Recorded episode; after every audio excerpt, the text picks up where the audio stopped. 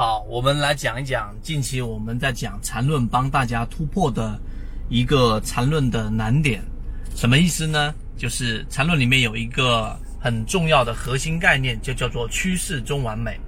到底这句话的意思是什么意思，以及它怎么样落入到实战？今天我们就花三分钟给大家去讲一讲趋势中完美的定义。本身讲的就是它本身把每一次的上涨进行了解构。结构的过程当中呢，任何一只个股都是可以由趋势和盘整来进行结构，而趋势又分为上涨和下跌三种不同的类型。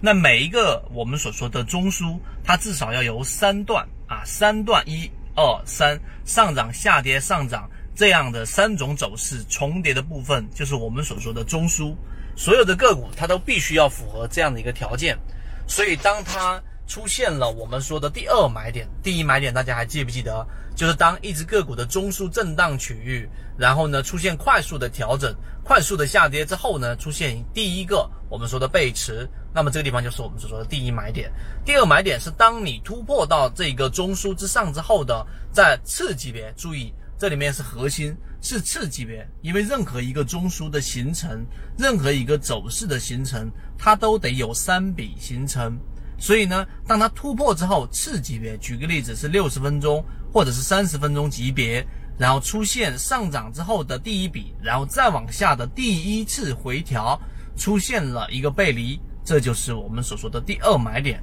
那么由于趋势中完美，它必须要有三段，所以无论最终它由次级别形成的是上涨，还是盘整，还是中枢，它最后都一定是由三笔构成。所以，当第一笔上去，第二笔下来之后的调整，